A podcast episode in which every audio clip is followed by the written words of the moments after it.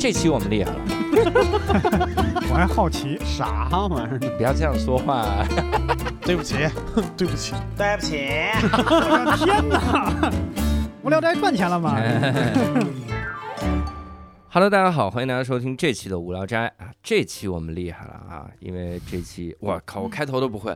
Hello，大家好，欢迎大家收听这期无聊斋，我是教主。哎，这期我们厉害了，你看好久没录节目，这期我们厉害，这都成我口头禅了，是吗受你们影响。我开头我这这玩意儿，我们这期呢，如果你听声音也能听出来，我们又一次请到了故事 FM 的艾哲，无聊斋的听众们，大家好，我是艾哲。哎，以及这次我们带来一个特别的嘉宾啊，就是故事 FM 最近推出了一档节目，叫《我在日本当黑道》，我名字完全没看。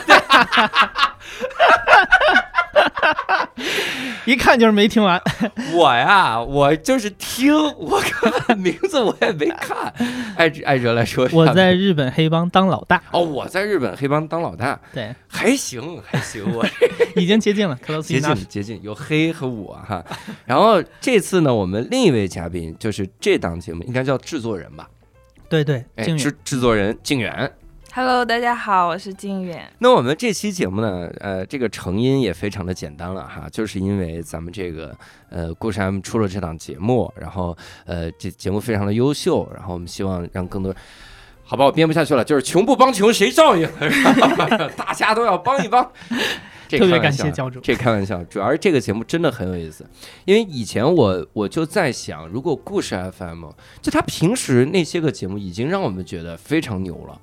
就是各种的选题让我觉得我去，这得付费吧。然后当故事 FM 推出付费节目的时候，我的期望就已经被调得非常的高。我心想，这得多牛！你可别啊，小心打脸啊，艾哲啊。然后我听了我们一直最担心的一个，是吧？？但我听了之后，真的发现，就是我已经很高的期望了，但仍然符合了我的期望。我说这句话不是希望各位听众再提高期望的意思，大家期望可以降低，主要是这个节目非常的物超所值，然后卖的也很便宜，主要是啊。你这话术全是带货的。哎，那么这么好的节目在哪里可以买到呢？我们来三二一上链接，一会儿就得那种，艾总今天跟我们来了，是不是得带五套、啊？期待下面有字幕，说怎么也得再加五套，实在加不了。三十套，三三十套，我已经准备好了。就是这个。什么鬼？其实这档节目我特别，我有一些个好奇的东西，那我们也在这里面来聊一聊哈。嗯首先一个最简单的事儿，就是为啥会想到做这个系列？其实做呃长系列的故事，我们或者叫大型的故事，嗯一直是我们的一个兴趣，一直想要做。嗯，我们也尝试做过一些，到现在其实都没剪出来，哦，因为我们现在这个工作的节奏真的是被拉得很长，哦对对对经常可能一两年之后，呃，这个故事才会发布，嗯，所以呃，我们也考虑过赚钱的事儿嘛，嗯。毕竟团队也要生活，所以这个付费节目。因为之前大家也都知道，这种呃付费节目更多的是呃知识付费，嗯是这样的概念。其实，嗯，咱们播客圈的朋友，大家对这个嗯这种知识付费探索的并不是特别多。嗯嗯嗯，到底有多少人会愿意为这种东西买单？其实我们自己心里也没有底，嗯所以一直就往后推，往后推，可能是心里也有点儿那个啊，怎么说呢，恐惧吧，嗯 总是怕呃到时候一吆喝没人买，我自己挺打脸的。嗯。后来这一次呢，其实挺巧合的吧，就是去年夏天的时候，我有一个呃在东京的朋友，他是做制片的，嗯。就是那一直是给这个 NHK 他们供呃啊、那个纪录片，嗯，对，嗯、做中国题材比较多。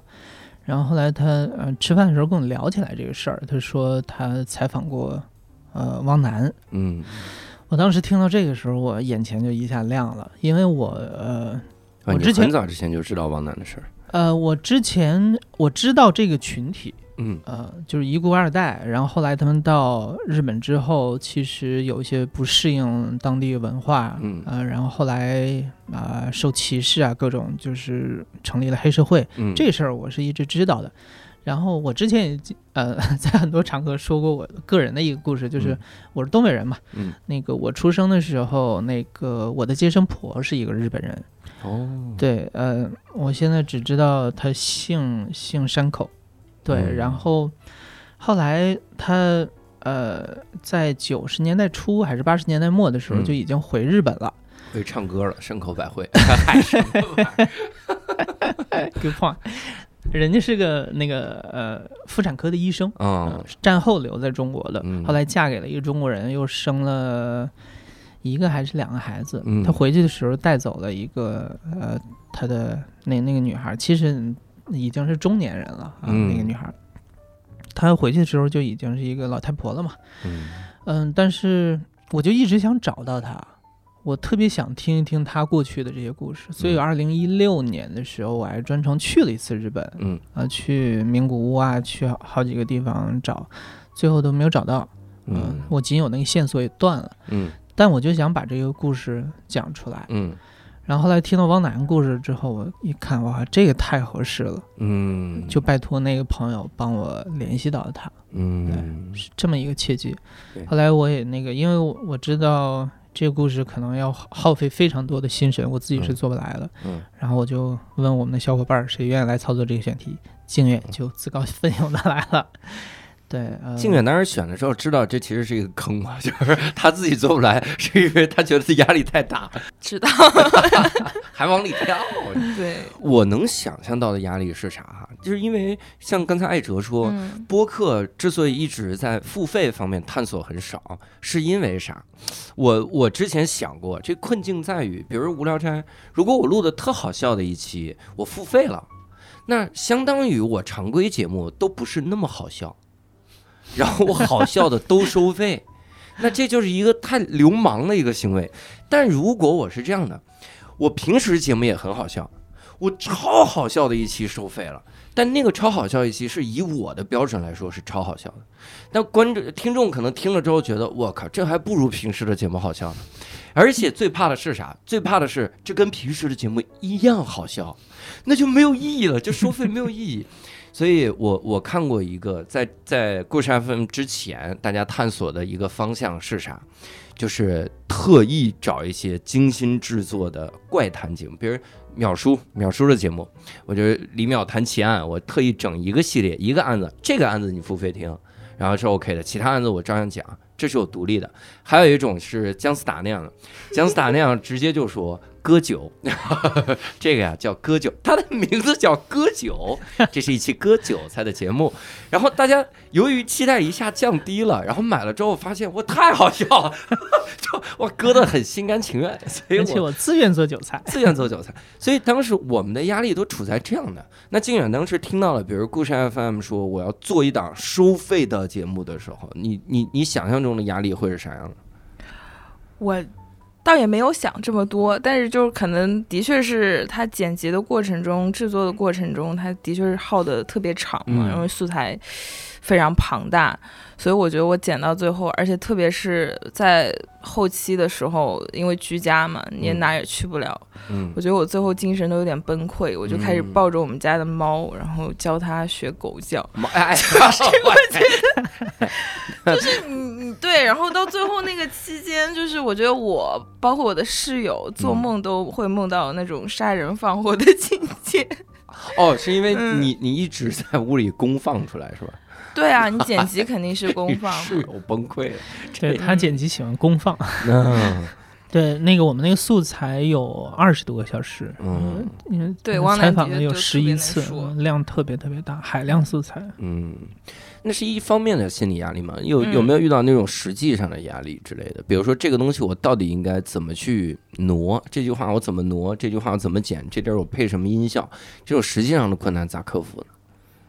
具体的，你是说制作上的问题吗？对，制作上的那肯定就就是挺多的。其实这个版本也改了挺多。第一遍我改的一个版嗯本是我有点想效仿那种美国的系列博客，他嗯做的可能就是。呃，解说的部分啊，就是嗯艾哲说的部分，它会更多一点。嗯嗯，然后后来剪出来那个效果，试听了以后，可能内部同事觉得，呃，不是特别好，也不是嗯。不是不是特别好吧，就是说，嗯，还是希望他自己说的更加多一点，就是嗯。因为这种嗯节目，像汪楠的故事，它其实道德灰色地带挺多的。对，对，所以说，如果呃我们作为这样一个角色去过多的去说一些什么，很容易会感觉说是有点帮他说话的那种感觉，嗯嗯，就对对对，所以其实这个度还挺难把控的，就是你嗯主观和客观之间，你又不能说非常呃死板的，就是。呃，就就把这个他说什么你就给他放出来，但是你你自己要介入多少，放多少感情和意见进去，这个就还挺难把控的。嗯嗯，所以第二个版本就剪了一个，我剪了一个基本上没有解说的一个版本，嗯就一直是汪楠在说话。嗯，然后后来那部试听下来的感觉就是，就听不太下来。哎呀，对，因为他，你就一直听他那个东北话叨逼叨叨叨个一两小时，其实就可能也有点受不了。嗯对对对对，所以最终就找到了一个平衡点吧。嗯嗯，因为有想过说这样的故事是不是要去拔高，比如说你你最终去总结一下啊，它嗯其实我们这整个系列的故事嗯背后讲的不只是一个人，而是嗯讲的是一群人啊，讲的是一个系统性的问题嗯啊之类的。但是最后考量，我我最后还是做了一个考量，就包括跟爱爱哲商量也是，就觉得。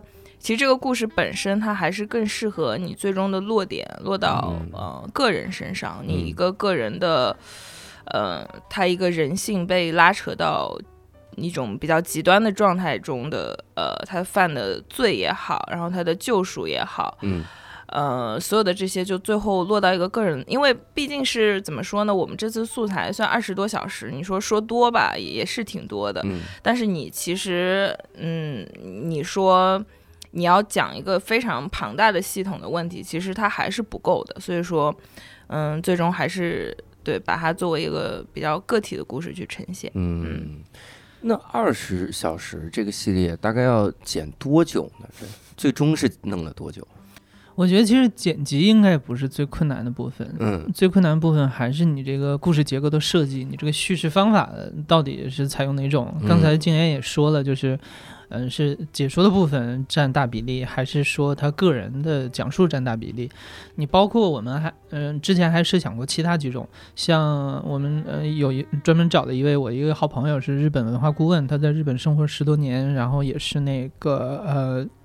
呃政治学的一博士，嗯所以其实我们当时想加入更多一些深度的东西，就是嗯日本九十年代那个时候的一些社会情况，嗯有这种暴力团的这种土壤是什么情况的。嗯其实想跟这个交织在一起。后来我们考量之后，就觉得这个可能会打乱他个人的故事部分。嗯然后后来我们甚至还采了那个汪楠的一个 buddy，一个一个、呃、对，他在暴力团的另外一个呃朋友，一个伙伴，对，嗯一个日本人，嗯，嗯当然日语采访的，我们也翻译了一下。嗯后来觉得他可能信息增量也没有那么多，嗯所以就是呃，其实想了好多种怎么让它这个内容丰富起来，因为嗯我们也想跟平时的这种呃偏个人口述的这种表达方式有一点区别。嗯但后来其实针对不同的故事，还真的就是有一个。啊，固定的体力比较适合你，像他这种的确是偏个人口述一点，更适合一点。嗯，你日语采访是谁去采访？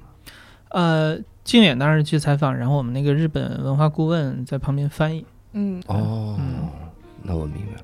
我还特好奇一个事儿，就是这个处理的时候，那个所谓的能上传的这个尺度怎么把控？这个东西最难吧？做博客一定知道这玩意儿。对，其实以汪身试险。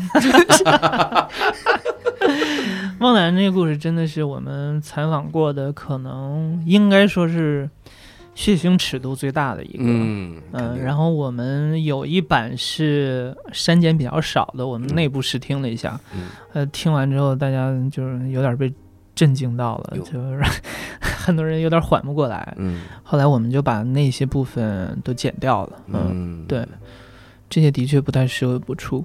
嗯，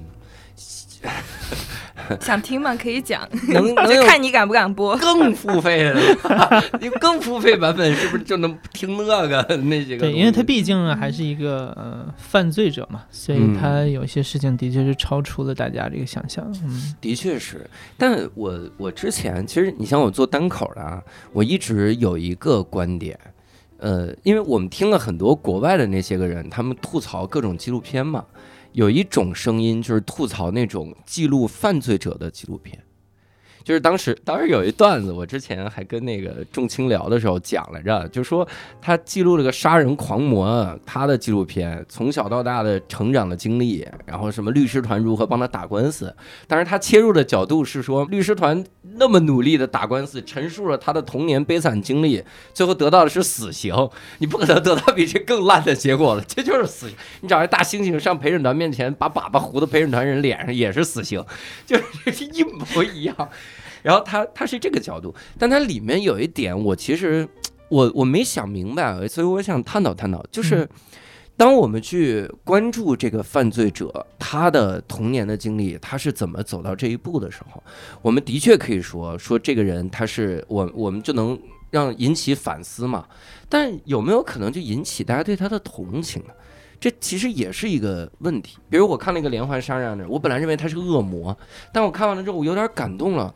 那这怎么办？我我为我这这种感动感到罪恶，就是他小时候他爸怎么这样打他？我觉得我这个同情，我为这个同情感到 很有负罪感。我所以你做这个相当于黑黑帮老大系列，你记录他的这个过程，他肯定有一些角度会引起我们的一些个所谓的同情或者怎么样。他比如说说，你看我当然也混不下去，我当那个黑帮老大之类的。嗯。那那个时候你会不会觉得自己处在一个就是灰色的 这个这个地步？你怎么克服自己的观点的这个摇摆？我觉得我在嗯对一个人的理解和接受上，这个呃怎么说光谱还是蛮宽的。嗯呃，至少对汪楠这个人物，我觉得我对他的同情理解还是占了大部分的。嗯，因为呃，其实你从第一集、第二集大概就能听出来。啊，嗯听出来他当时的那种呃北霸凌也好，还是那时候日本社会对这种一孤二代的歧视也好，嗯、还有他那时候生活的窘况和家庭，呃，像父亲对待他的那种方式，最后造就了他呃去去街头去混，嗯，然后要自己成立一个小帮派来保护自己，嗯所以这个我我是完全能理解的。就是如果我是处在那种环境里头，嗯我很大的可能性也会做出那样的选择来。嗯所以，呃，他当然后面做出来的那些事情，我觉得多少有点不可避免。就是他以那种策略去生存，他呃去抢钱也好，还是这种呃敲诈勒索也好，嗯。他的确能够让他生存下去。嗯，然后慢慢的，这种道德界限在他脑子里就模糊掉了。嗯。所以这个逻辑上，它是 perfectly make sense 的。嗯。呃，我觉得我们要同情他，不是不可以，嗯。而且这种同情，我觉得是非常有必要的，因为呃，让大家知道这种土壤是滋生出来这种问题的关键，所以我们怎么把这种土壤给铲除掉，嗯怎么让它能够呃避免以后出现这样的情况？嗯对这个，我觉得没有任何冲突的地方。嗯，我是嗯比较担心，就是可能我在现在这种舆论环境下待久了。就我现在每次都会站在一个记者的角度为他感到难过，就是你像那个当时呃昆明那个航班出问题的时候，出事儿的时候，嗯呃人物不是写了一个说采访各种家属嘛，采访到家属他们是怎么想的时候，然后我我就看到新闻界两种声音，一种声音是反对的。当然，这个呃，普通的舆论是很多是反对的啊，说这把人家揭开伤疤什么的。然后一种声音是支持的，说其实，在那个时候，大家是要听到家人们真实的一些个声音，而且是经过了人家同意的嘛，才放出来的，才采访的，才去同意。所以我就一直很纠结这种事儿。我我处在一个特别胆小的状态，就好像一个热点事件来了，绝对不要探讨；一个事儿只要有有被所谓的三个，绝对不要碰，就是这种。这个话题我深有共鸣，嗯真的是，就是这两年的呃言论环境可能急剧的恶化，就是大家越来越不能容忍说这种跟自己观点不一样的一些看法，嗯。然后包括呃任何这种新闻事件，大家总能挑出刺儿来，对，就是我们。呃，我们团队自己可能把这种叫做骂点，嗯就是任何主题题材，大家都能找到骂点所在。我也是近两年发现评论区就是很诡异，真的嗯。跟以前区别很大。嗯，当然，一方面可以说是好消息，就是你你的听众群变大了，嗯可能有一些你本身不是你这节目的受众的人也来订阅你的节目了，嗯所以他的价值观各方面可能跟你们区别比较大。嗯这些人发表的观点呢，你你的确不太愿意看到。嗯那另一方面，我觉得也的确是这个这个环境让很多人就是可能支持的，或者是比较呃呃包容的人，嗯不太愿意讲话了，嗯，所以让这些人的声音就更加突出。对，所以，唉，我觉得这个真的是一个劣币驱逐良币的过程。嗯你像那个呃，那那个飞机呃失事的那个 case 里面，我我完全是站那个人物这一边的，我觉得他们做的一点问题都没有。嗯他们跟这个呃受访者之间有这样共识就 OK 了。嗯，我为什么要在乎这个舆论的反应？我们说的都是事实，而且这些嗯事实是公众需要知道的一些信息。嗯所以我觉得我们作为媒体人也好，作为内容创作者也好，大家真的就不要被这样的言论所左右。嗯嗯，还是要有，嗯，你想表达什么就去表达什么。嗯嗯，我是觉得大家现在特别容易做那种滑坡的联想，因为五幺二地震那会儿，然后有一些记者不就直接嘛去一些就怼着人家脸说你痛苦吗？现在就人家还埋着呢，你痛苦吗？然后那个比如说问家属，就直接问你你想你的妹妹吗？就问的问题非常的不得体，然后。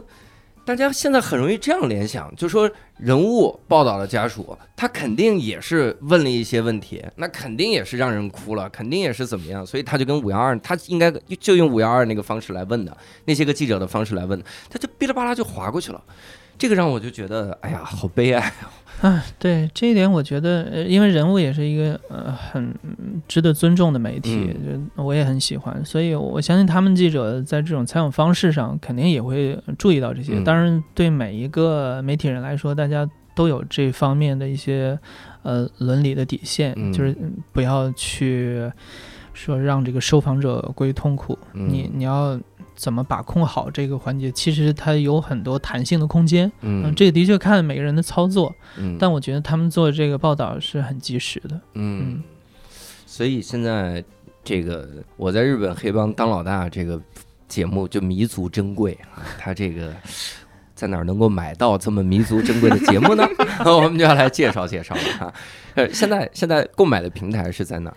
嗯，现在主要是两个，一个是那个微信的小鹅通，一个是小宇宙。小鹅通、小宇宙，然后直接搜我在日本黑帮当老大，对，到时候我可以真的给无聊斋的听众送三十枚码，然后三十枚码，对对，三十枚是打折优惠码，嗯，八折，八折码，哇，对这个太好了。那么听到我们这期节目的朋友们有福了，你只需要在微博啊无聊斋 FM 转发这期的节目，转发这期节目呢，然后我们会抽出三十名幸运的听众，送出这个呃优惠码啊，给大家来进行购买。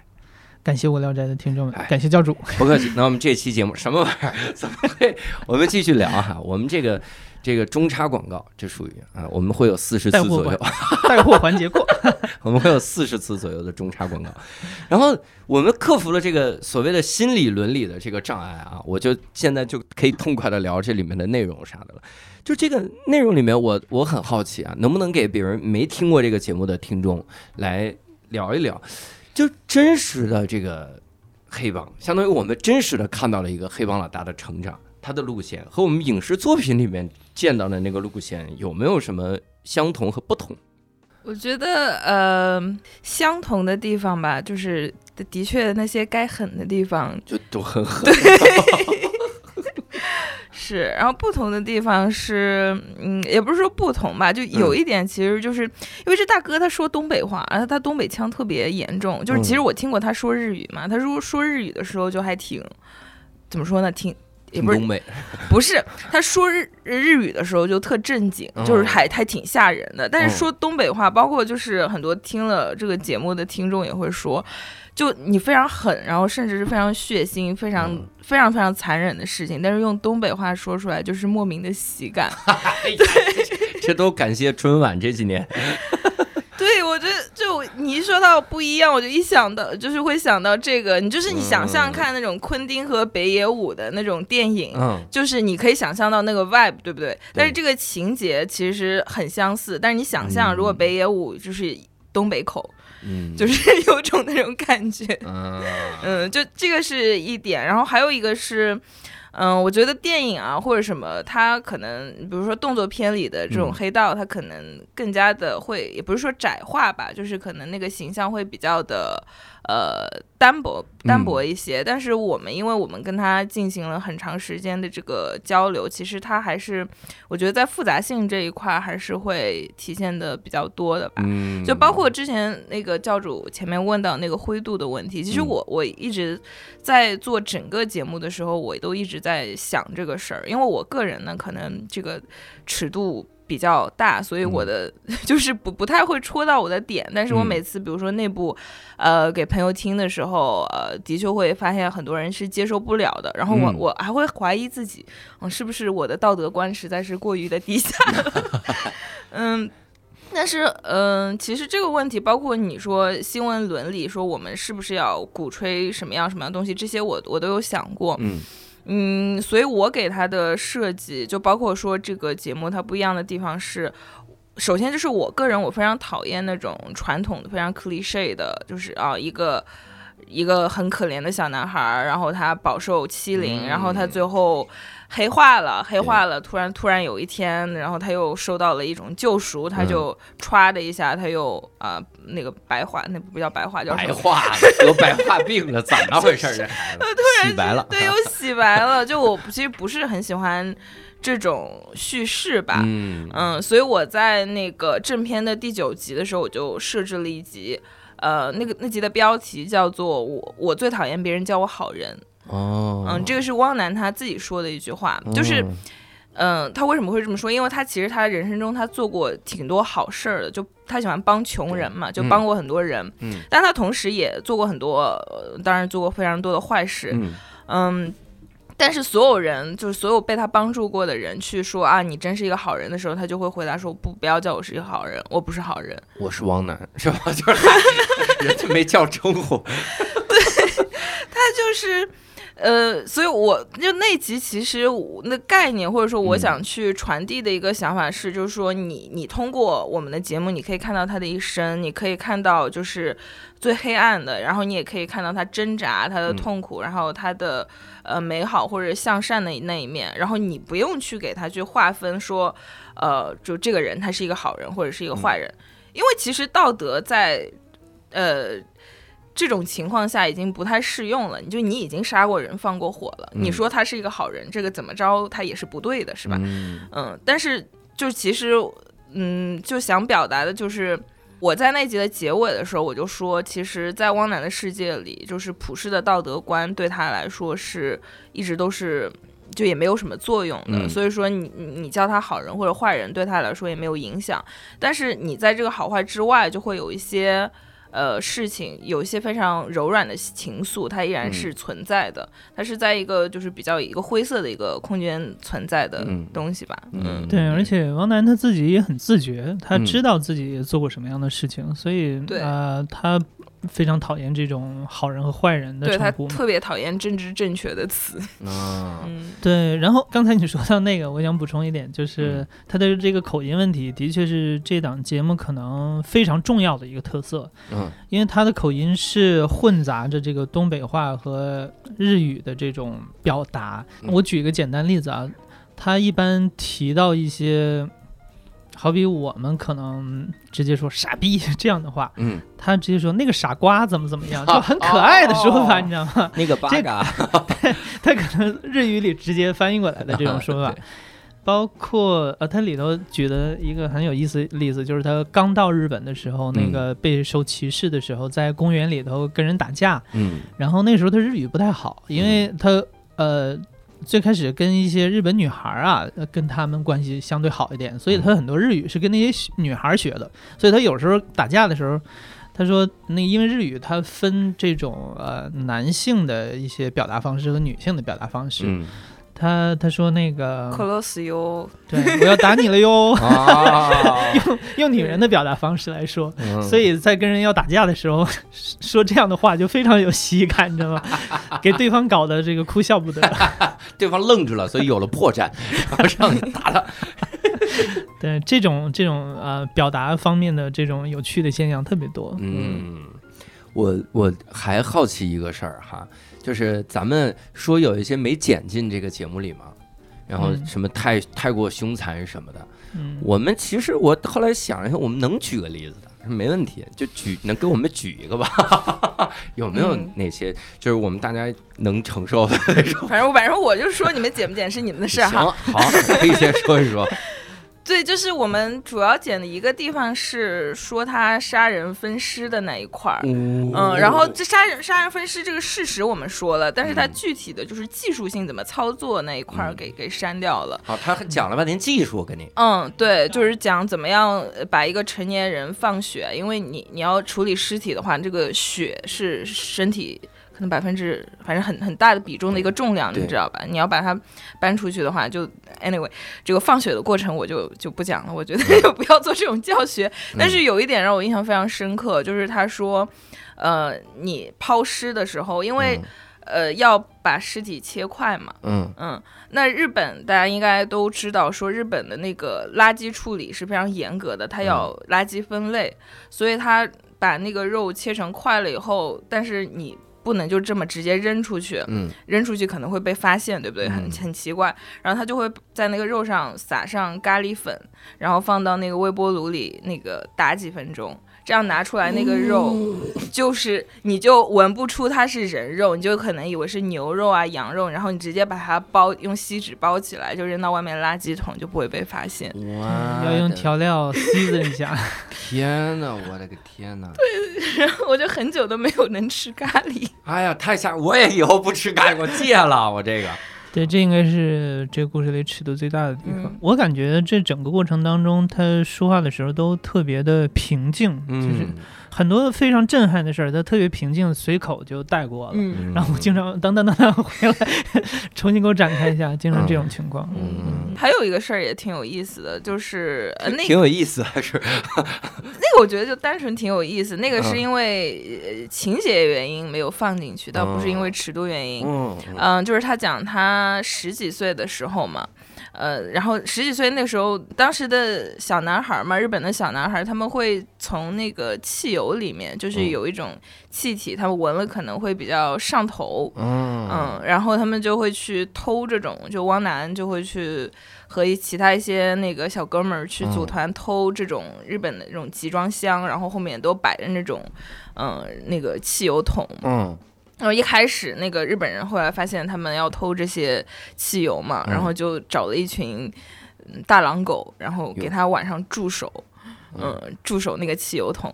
然后没想到那个汪楠他们就是这个大狼狗并没有拦拦住他们，然后他们他然后我觉得特别搞笑，他说汪楠说这群日本人想拿狗防我们，但是他们没有想到一件事情，就是中国人呢是吃狗的，尤其是东北人，哎呦我的妈。但是 但是长春的。长春的，对，然后后来他们就把那些大狼狗都吃了，然后都然后那群日本人就懵，懵了对。这都，哎，最后还挺搞笑的。这个对应上了。之前淼叔在日坛讲过一个日本的杀人案，哦，好像是投毒案还是杀人案例，就讲那个小孩儿他为什么那么那么残忍。他说这小孩儿怎么样？当时说在日本的那个环境下，这小孩儿就就就吸那汽油桶里一些东西，然后也是买那些个玩意儿，嗯就这个时代都对应上了。哇塞，嗯，真的。但是没想到落点是把狗给吃了。对，没想到落点是东北人吃狗。哎，然后其中有一集，我看那个里面有一集是讲女人是我的保护神，这个我觉得这个话题也挺有意思，就是黑帮大哥背后的女人，她到底是个什么样的形象？因为我们想象中，我看一些日本的电影里面就两种，一种呢。就只是普通的女人，而且更多的都是一些什么，比如去酒吧声色犬马的场所里面陪酒女那种形象。还有一种就是一个更狠的女人，就是更狠，她感觉是另一个帮派大哥的女人，就是那种感觉。我那个女人系列里头，我感觉她其实是有一些啊、观念的变化的，就是嗯一开始我觉得他感情投入最大应该是那个也是一孤二代的那个女孩儿，嗯呃，然后 他把那个他的，因为啊、那个女孩的父母呃把带着那个女孩去医院打了胎，嗯所以他一生气呃就汪楠就把他父母都给嗯 扔下了楼。嗯挺狠的。呃，那个是他投入感情，我感觉是最大的一个。嗯然后后面几个其实有点陪伴关系，呃嗯，就是后面他就换女人就换的比较多，嗯呃，甚至到最后，呃我记得那个上海女人那个，就是他被捕入狱的时候嗯在一起的那个，嗯、之间更多的是一些利益关系。嗯当然，他现在有一个妻子，他跟妻子之间就是回归到了一个过日子的这种状态了。嗯他有这么一个嗯弧线，大概嗯具体的那个经验可以说一下。他身边的女人吧，我觉得种类还挺，就是多种多样的，挺有多样性的。嗯 嗯，就比如说他一开始交往的一些女性，就有跟他们身份比较相似的，就像艾哲刚才说的，呃，也是从中国过来的那个遗孤二代。嗯然后在之后呢，认识的一些呃女孩儿都是混黑道的，就家里也是混黑道的。他第二个孩子的妈妈是一个嗯、呃就是日本黑道老大的女儿，嗯嗯，然后身世也挺悲惨的，就是妈妈一直吸毒，然后妈妈最后去世也是那个吸吸毒过量，嗯。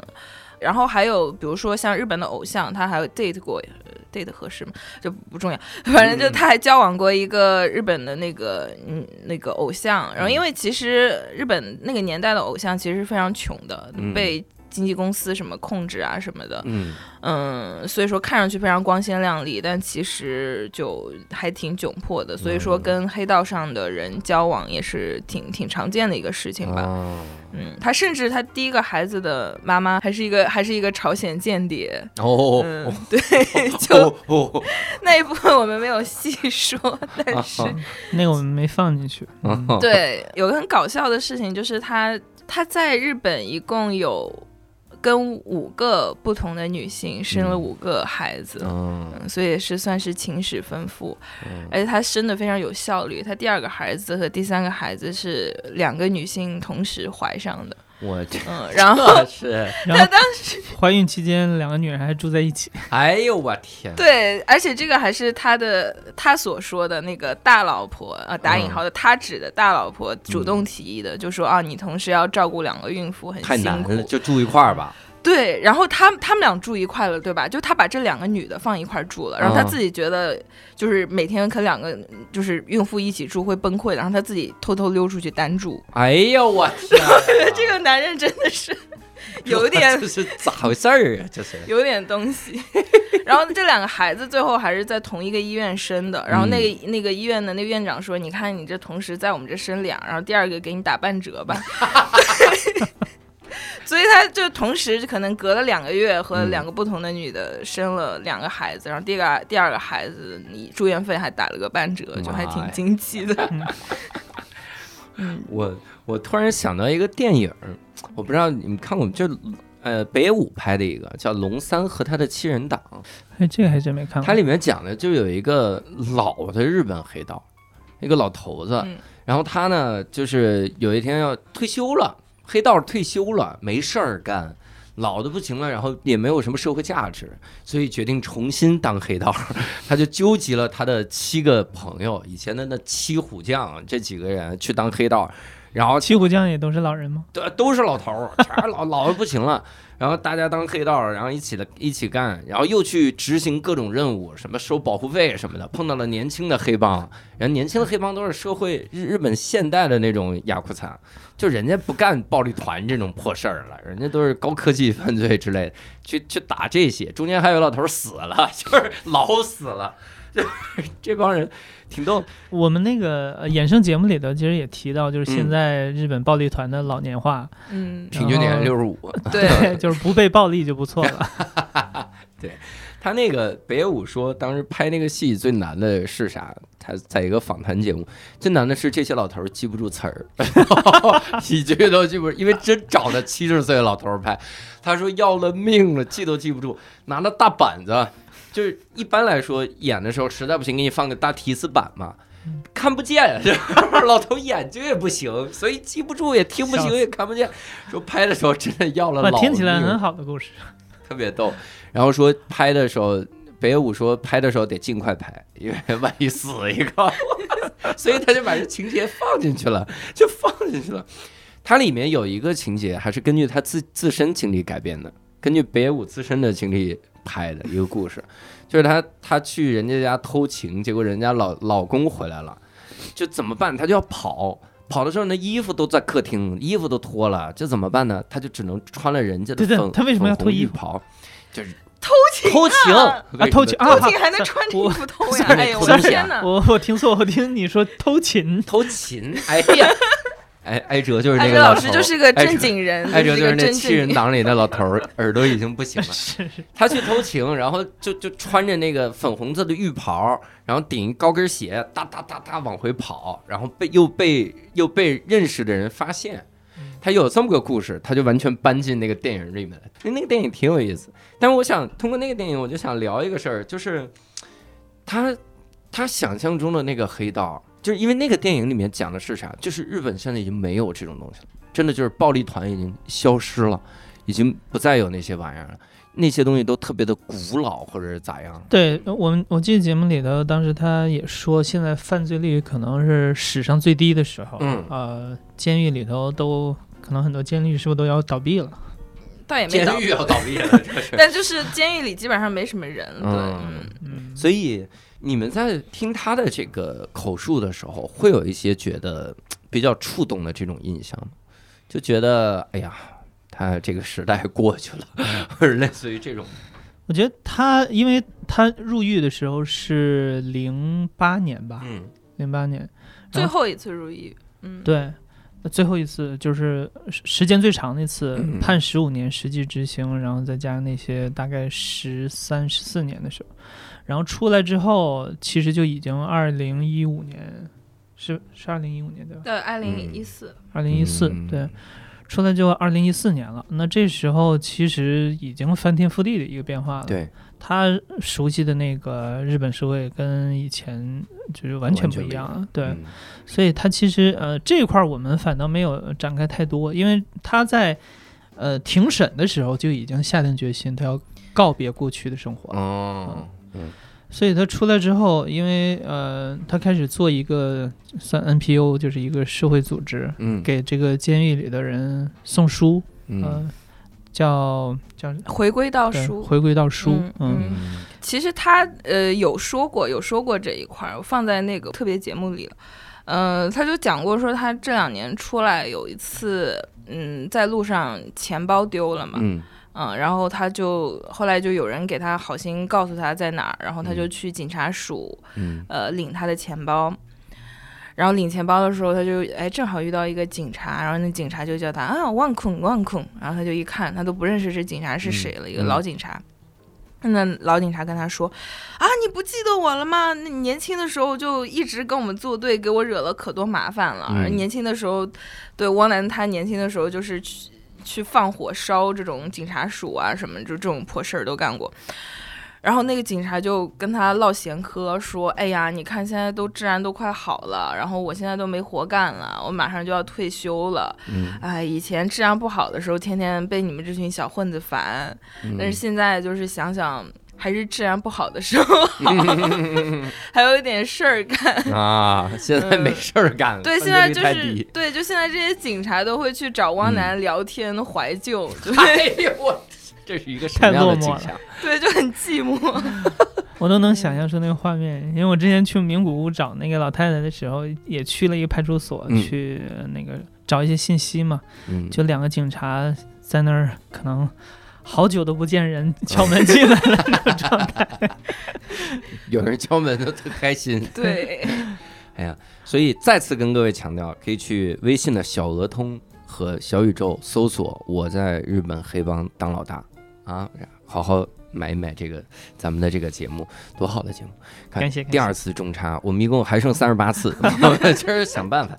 然后，那你们做了这个系列之后，会感觉自己有什么新的变化或者是收获、感悟啥？那倒不至于说对我们的这个人生观产生多大的冲击。说我又回去怀旧去了。对，但是的确，呃，给我们挺大的一个信心吧，就是嗯做这种长系列故事，的确我们自己也挺享受，呃，嗯里头也有痛苦，嗯 我还能想得出来，呃，回忆起来，就是那个主要我们在做呃后期的部分，那个五一期间，嗯正好那时候北京开始这边封控，嗯，然后我们小区就出不去了。嗯我们家又有熊孩子，没办法工作，我就天天怎么办呢？就去我的车里头，哦，每天上班背个书包，跟那个我儿子说：“爸爸去上班了。”啊然后去车里头打开电脑待一天，哎呦我天！然后就每天跟靖远连线，我们就嗯对一句话一句话对那你吃饭咋办？这是我最好奇。吃饭点儿回家 孩子也都信。挺有意思的一段工作经历吧。嗯，我们其实，在做这期节目的时候，也收集了一些听众的问题，因为一听艾哲要来，一听故事 FM 要来，大家就想了很多很多这个想要问艾哲的问题哈，以及。其实我觉得很多问题可能艾哲不好意思回答，然后静远来直接就回答就行。第一个问题我特意留下来，我觉得这问题特别好。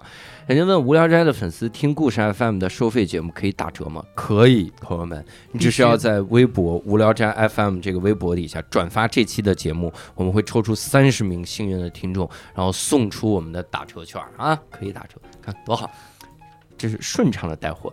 那么没抽到的人，或者是觉得自己手气不够欧气的朋友，可以在微信小额通和小宇宙直接搜索“我在日本黑帮当老大”，就可以购买故事 FM 的收费节目了。我觉得以后我们 故事 FM 的节目里头，如果有贴片广告的话，可以请教主来读，啊，太好了 太顺了。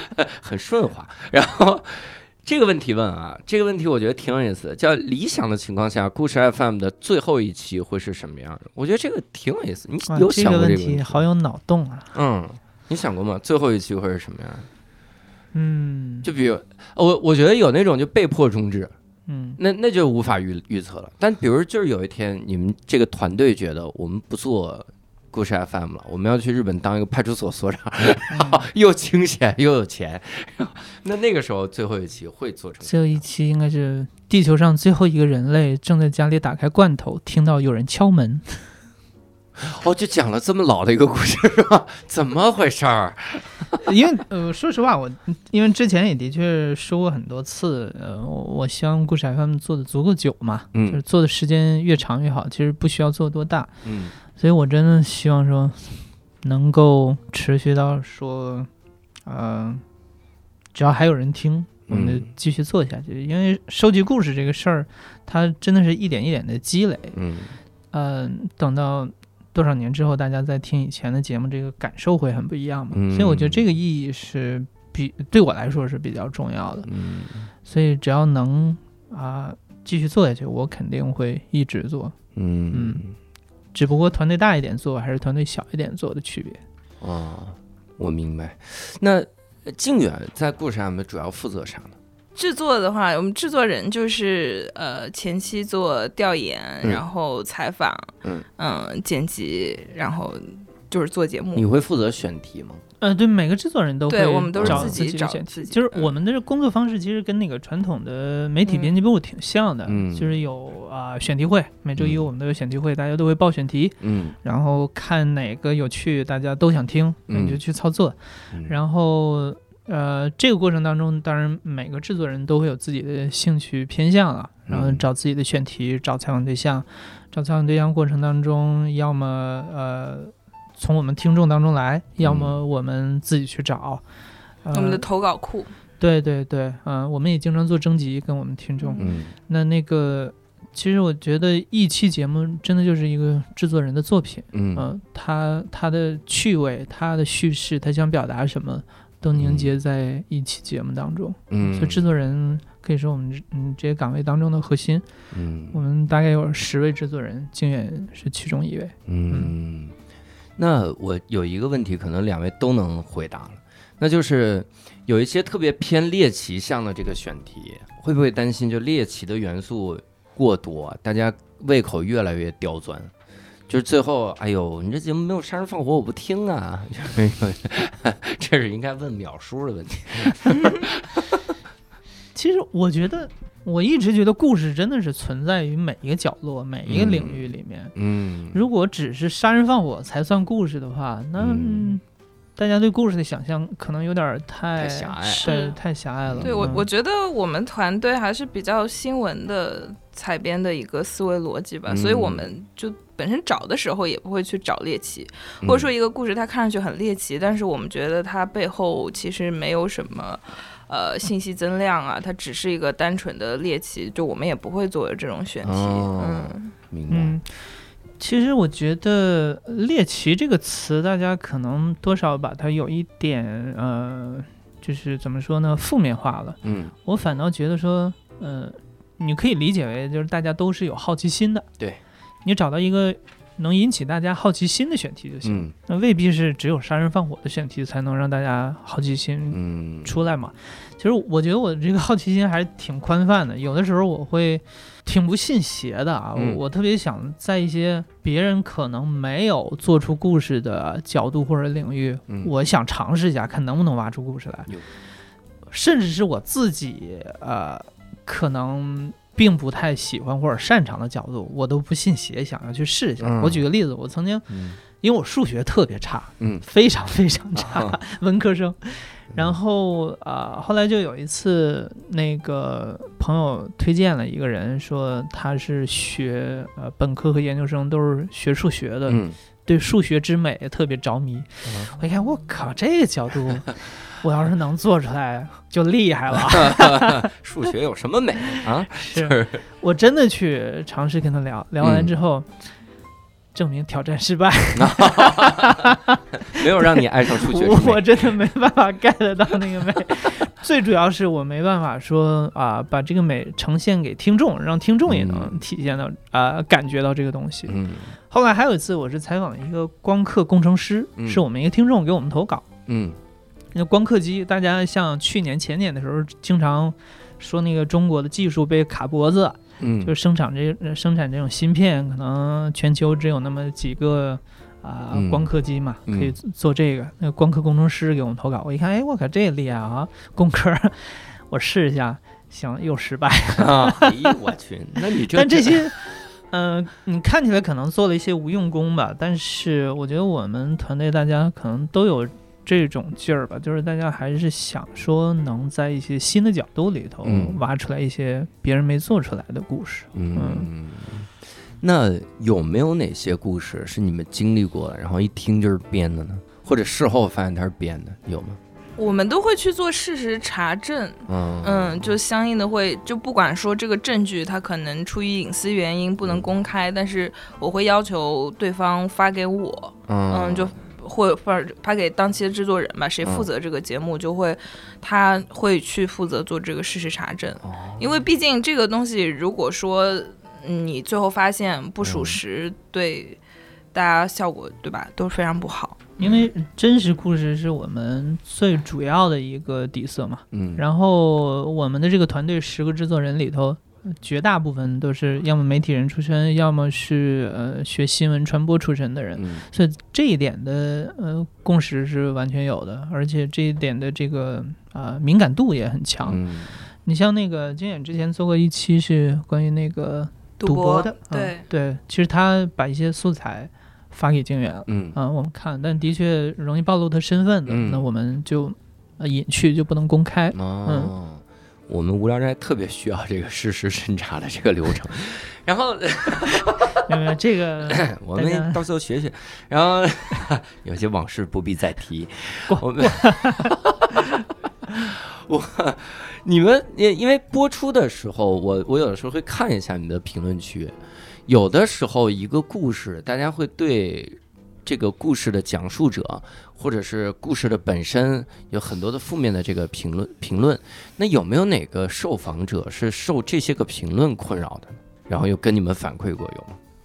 嗯，会有，但不是特别多。嗯，是这，样，因为我们一般情况下采访一个呃一个讲述者的时候，在这个过程当中，呃，刚才我们提到一个词叫骂点嘛？嗯的确，我们团队大家是有点身经百战了，嗯就是呃，可能舆论上对哪些呃话、哪嗯些观点可能会被触犯到，嗯可能会骂，嗯这个我们会有一定的敏感度。嗯，所以在采访过程当中，如果这个讲述者说了一些可能大众不是很能接受的一些事儿的话，我们这时候会做一些考量。嗯一是考量要不要把这个信息隐去，嗯二是如果这个事儿呢跟这个故事主线是强相关的，嗯嗯，不应该把这个事实隐去的话，那我们其实会呃。要站在听众的一个角度、嗯去向这个讲述者发问，嗯你要给这个讲述者一个解释的机会。嗯，对，否则的话，他在播出了之后，呃，很多人来骂他，但他没有，呃，他不像是一个直播节目，随时来来来回应大家的质疑嘛。嗯，所以你要早一点把这些问题提出。然后另外就是，我们也会跟这个讲述者说，那个你这故事播出可能会有些人表达一些啊不赞成的这个观点，嗯那你要不要考虑说，呃，那个隐去你的这种真实身份？嗯包括给你做变声，这个我们每次都会提出这些。嗯，你可以有很多的呃方法来保证它的安全。嗯只要其实一般情况下，只要大家觉得 OK，呃，故事播出了，但我是安全的。嗯、虽然这些人他很愤怒，嗯，但是没有人会锁定到我，啊，那就还好。嗯还有一个听众问了一个问题啊，我觉得这个就是让我也很很好奇的一个点，嗯因为你们是一个这个叫亲历者自述的这么一个节目，嗯，那亲历者如果这个口才表达能力真不太行，那咋保证节目质量呢？但故事的确是好故事，嗯咋办呢？就是我给你写稿，你照着这读一下吧。你把这事儿说完，我给你梳理一遍，你照着读一下。我只能想到这种办法了。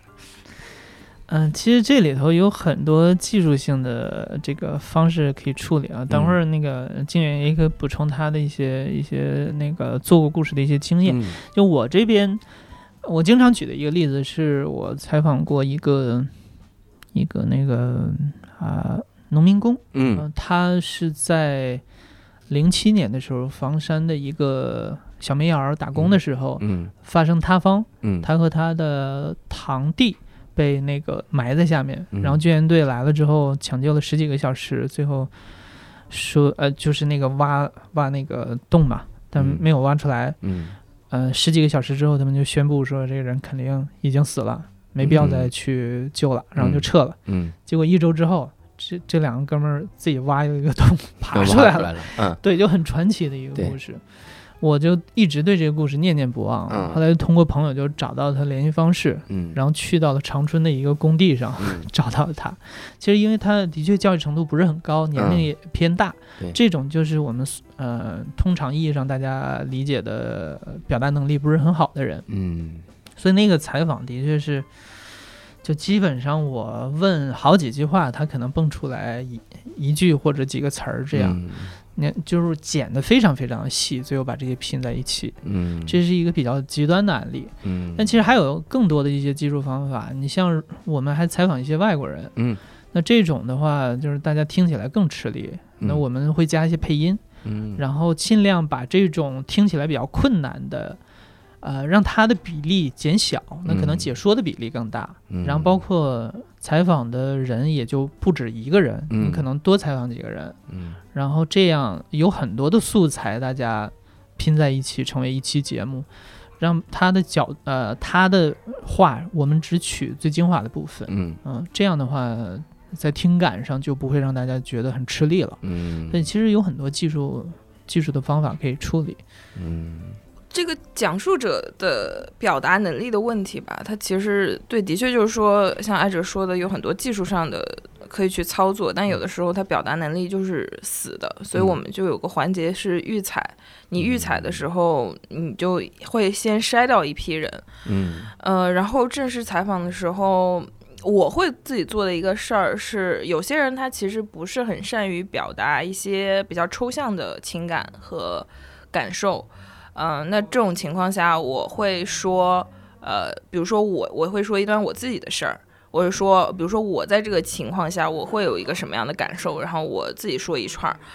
嗯，因为我我觉得，其实你在采访的过程中，虽然说他们很多呃受访者他们都是知道故事 FM 的，但是你嗯去跟一个陌生人，你一上来就讲你最隐私或者你人生中最重大的一个故事的时候，你其实是不信任对方的，嗯对吧？或者你你很难打开。嗯，然后这个时候你们俩的信息也是不对称的嘛，你们这个权利关系也是不一样的，因为、对吧？你你其实对方其实是对我是完全不了解的，嗯所以我一般会做的一个情况是，我会让那个信息更对称一点。我会告诉他一些，比如说我一些可能比较隐私的故事或者什么，我先把自己打开，那个感受打开。呃，大多数情况下，这个时候对方就会说，啊，对对对，我也会有这个感觉，或者说，嗯，我跟你不一样，但是怎么样怎么样，他就会更加嗯打开一些。嗯对，我觉得这一点金远说的这个特别关键。我们其实还是希望说，尽量能够让一些普通人的故事让大家听到，而不是说，如果你每一次都是去选那些表达能力特别好的人，嗯说实话，你你还是呃让这些话语权掌握在极少数人的对对。但但是我们想要传达一个观念，就是人人都是有故事的。嗯只要他的故事经历非常的好，嗯那个我们就通过一些技术手段来让大家把这个故事听下去。嗯，所以其实这些都是可以解决的。呃这其中最重要的就是静远刚才说的关于信任的问题。嗯只要他足够的信任你，能够向你敞开的话，我相信一般人都能够表达好。嗯，你们在一直听别人的故事的时候，因为你看我们听听到的故事是一周三期，嗯，但你们听到的可能是一周，比如说十几二十个，然后才要选，然后不停的筛选各种预选。听别人故事听多了之后会烦吗？或者有哪怕有那么一瞬间觉得啊，好不想听故事，会有这种感觉吗？不会，因为这是工作。那工作不就是更烦了吗？就是啊，我我倒不，我不不知道今年我反正我我一直没有过这样的。嗯我一直，我其实最痛苦的是，呃，尤其这大半年来，因为我们公司是去年一月份成立的，我不得不做很多像管理啊这样的事儿，嗯呃，给我呃留下来的让我去做节目、去采访的时间变得越来越少，这是我最痛苦的地方。因嗯因为有太多选题、太多故事，我一直想要去做，但是现在精力不够。嗯实际上，呃，如果能够把这些 都解决好了之后，我是希望尽快能够开始重新做节目。嗯，这个一直是我觉得我们团队大部分人的兴趣所在。嗯，啊，觉得整个团队，我觉得所有人都是，大家肯定做故事的时候是最快乐。你记者嘛，你你虽然说叫制作人吧，但是你的本质就是喜欢采访嘛。嗯。你你讨厌的部分是要赚钱的部分。看来还真是适合哈，又喜欢又适合，我觉得这真是好。嗯，反正我我如果听久了，我觉得我会崩溃。哎，我甚至有的时候录无聊斋聊录了连续输出了一段时间之后，我就不太想录了。然后包括就是接受采访也是，接受采访，因为有的时候你是觉得输出累是吗？呃不输出我累，输出输出段子不累。嗯就我站在台上，如果今天如果你给我一话筒，我的唯一目标是把你逗笑。嗯我跟你聊一天我也不累，我聊两天我都不累，就怎么我都不会累。对啊，这就是你的兴趣嘛。对，这是我兴趣。但但如果我坐在那儿，我我们俩要探讨一件事儿，我我会很快没兴趣。我对什么会瞬间没兴趣？我们俩要争论一件事儿，就是我瞬间就没兴趣。都你对，对你，你对，真的就是完全不想不想争论，没有意义，因为你我这边只想让我观点更好笑，对方想的是说服你，那那 OK，咱俩达成了，我的很好笑，并且你说服了我，就是这就就是这种，那很容易啊。达成共识。超快达成共识，所以我真觉得，哎呀，喜欢并且适合很重要我觉得这里有一个可能是因为你你输出的时候是自己要把自己放在台前的，但我们嗯输出的时候，我们可以躲在故事背后，嗯，所以可能精力最后我的消耗会稍微少一点。是我们采访完了之后，我们的话都会剪掉。那不就更崩溃了吗？就付付出了很多的话，并且让大家听不到。不不，所以就是我们不必担心说自己要不断的要推陈出新的有些观点，有一些嗯表达。就这个自己不露出来嘛，嗯嗯，这区别还挺大的。嗯，这个是有道理，有道理。嗯什么时候我也去实习实习？天下，请你。就问别人，问别人。我可能问的问题都是啊，你故事真逗，想起了我一个故事，然后我的故事讲完，好笑吗？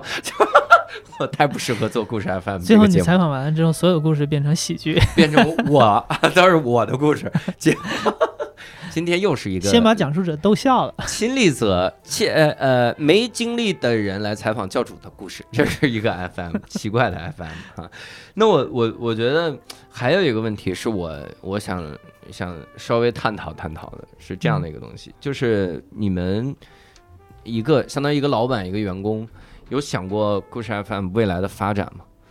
比如说有一个很简单的事儿，就是视频播客。视频播客像，因为艾哲，你之前就说你了解了很多美国的播客的这个这个角度嘛，那他们里面经常会有啊，就是录播客间的这个录音间的这个情况然后，戴个耳机，然后切个主播，切个对方，切个主播，切个对方。啊马斯克不是上那节目还还吸吸啥周东西？根秀，嗯，所以那个时候你你会考虑过做这样的一一些个节目吗？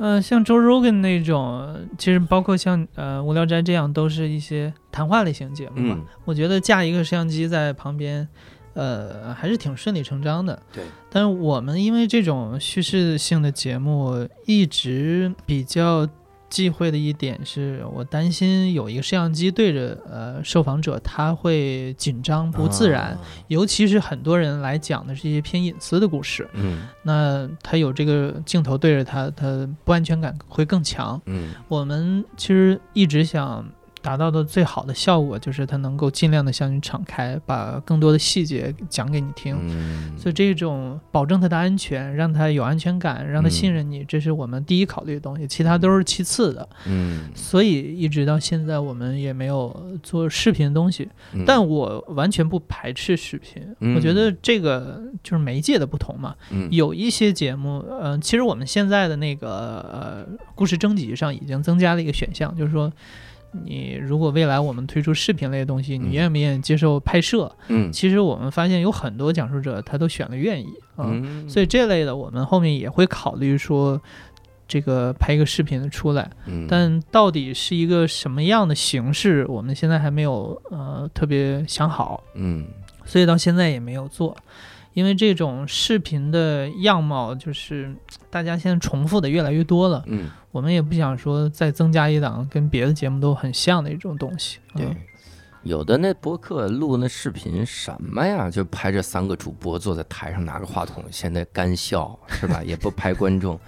我觉得其实实我还挺爱看有一些，如果这里头的嘉宾也好，还是我在讽刺谐星聊天会，这个直接取缔吧这种哎节，目。西星有有视有啊，频是吧？视频 B 站一直有，我一直大家可以在听 B 站搜索“谐星聊天会 ”，去底下羞辱他们。嗨，那呃，靖远有想过，比如一些个自己的新的一些个想法，然后跟老板提过提议啥，被老板残忍否决，这在我们公司经常发生。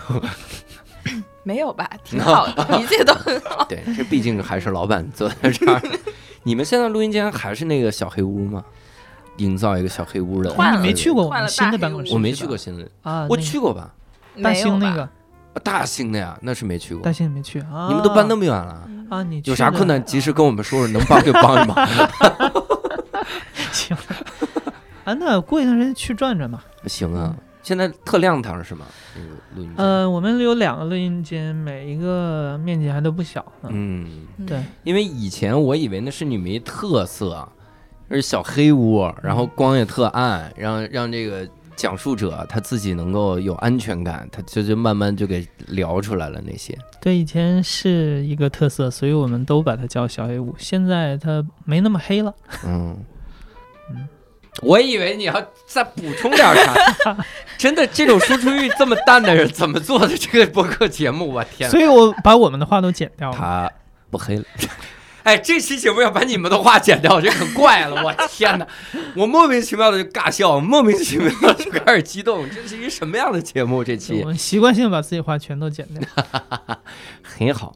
那呃，最后我们聊一个小问题啊，小小的问题，因为我的主业不是博客，这我也坦然承认，所以无聊斋对我来说不是焦虑来源。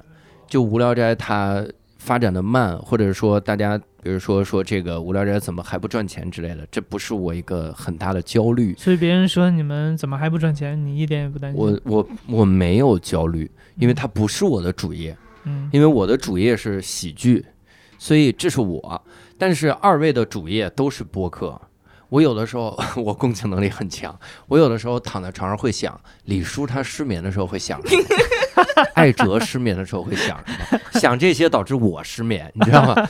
因为我在想，听播客的人太少了，就是对比其他的完了又被鄙视了，太少了，所以你都不敢承认自己是做播客的。我都不，我我都说我搞录音的，就是录音别人还稍微能听懂点儿。你说播客，你说电台都比播客能能听懂点儿。所以二位会觉得播客行业有瓶颈吗？或者说他他你们遇到瓶颈了吗之类的？嗯，我觉得瓶颈可能真的是播客行业到今天为止还是比较小。嗯嗯去年可能去年或者前年，大家都会觉得说是播客元年啊，有个什么小风口啊，都这样的说法。但今年大家都老实了，都不提了，因为大家能出屋啦。冷静了。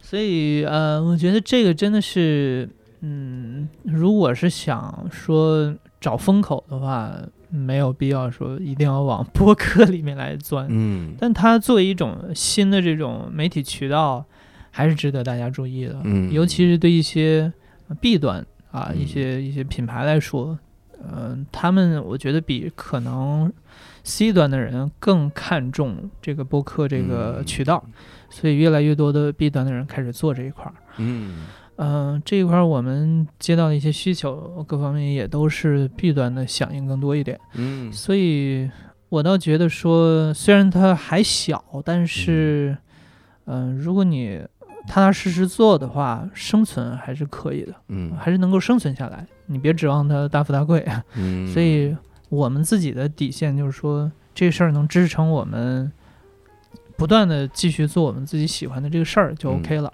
嗯，然后也是想说布局这个词有点大了，但是还是想说能够着眼于未来一点，能够给自己说留下更多的可能性。那嗯也是这个原因，从去年开始我们做这个所以版权 IP 这块业务嘛，嗯。呃，今年也是有几个电影和剧的项目在推进，所以啊、呃我觉得呃李叔啊，还有你们啊，嗯。其实大家擅长领域都不太一样，嗯。就是在自己的那个领域里头。呃去开拓一点，因为我们毕竟是集中在故事方面，所以天然的可能跟这个影视行业会近一点。嗯嗯，你是做喜剧嘛，嗯。肯定是这个你的本行这一块儿跟播客再结合就更有力量。嗯，我们本行就已经圈儿够小的了，然后我还做了一个更小的圈儿，我太惨了，我圈儿圈儿小圈儿套小圈儿，变大圈钥匙链儿就是，所以大家都在找自己的活路吧。嗯，嗯，行吧，这是下那那不得不提到另一种活路，嗯 就是我们啊。这么好一档播客节目，除了收费节目，咱们哎还是要多多支持啊！火，咱们要去这个，在微信小额通搜索“我在日本黑帮当老大”，或者在小宇宙搜索“我在日本黑帮当老大”，就可以收听到故事 FM 的收费节目，这个非常好，真的，我我听的时候觉得非常非常非常优秀的一档节目，就收这么点钱可惜了，所以 嗯，大家要不再再多打赏点儿，也可以期待第二档收费节目啊。但我认为所有的第二档收费节目都来自于第一档的销量。你第一档没信心，怎么做第二档？所以大家一定要多多支持第一档啊！所以 哎，无聊斋有搞过付费节目吗？我们我们拿啥付费呢？我们付费，哎，我们我们付费为啥不能付费啊？对，我告诉你，我们要付费。我前两天想了个路子，我们要付费，就是弄一期什么呢？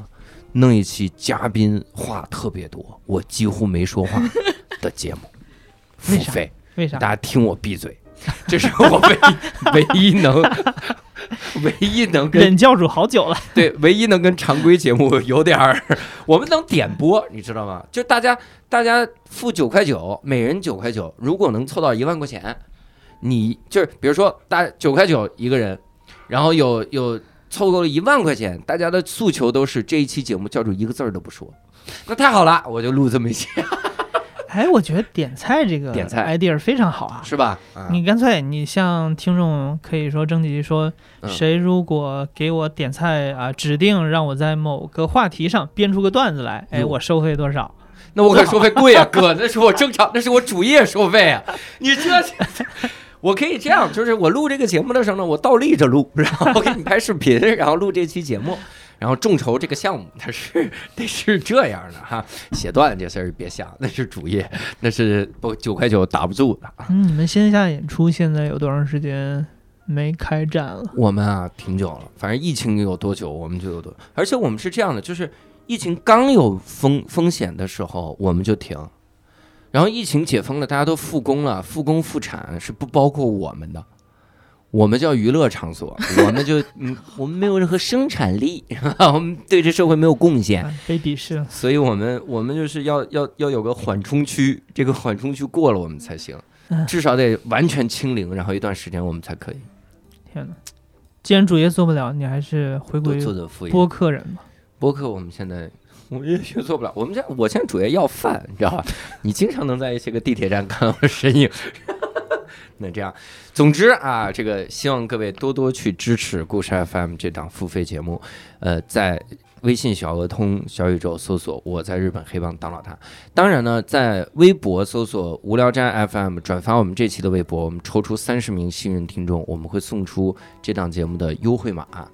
我们现在算是打了五遍广告了，一会儿我们会在呃结束音乐之后补上我三十五遍的口播哈、咱们说四十遍就是四十遍，往后补这个口播，希望各位你只要录一遍，然后不断复制、复制、复制。对，这是我们会以剪个鬼畜版，这是我们实际会操作的。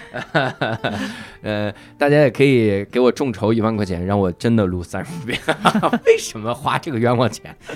然后呢，呃，这次非常感谢艾哲，非常感谢景远，跟我们聊了很多关于这个节目背后的故事啊，也希望各位能够给我们评论，来聊一聊你对这档节目和节目背后的故事的一些个感想哈、呃，我们其实，哎，故事 FM 应该专门录一期，就是收费节目是啥？寇艾哲的故事，这个我是要，我是想哎，这个有做过，我有对，做真的过好真吗对，我们的这个人到底有什么故事？做的？嗯，对吧？这结果个人到底发现很没有故事，很没故事不太成功，我们后来就不做了。付费听寇爱者到底有多没故事，有多无聊？就是这个我我一定会付费的。真的，啊有的时候你赚钱你要转成付费吧。对转付费，你真的你得拉下点脸，你别你是吧？咱们要出心。我想，我真的我没活路了，我就逼出这些个想去挣这钱都是什么挣钱的损招？这是骗钱的损招，这是挣钱的这。总之，希望各位跟我们多多互动，就这还希望互动。那我们这期节目呢，非常感谢两位，非常感谢各位的收听，我们下期再会，拜拜。拜拜，拜拜感谢无聊斋的听众们。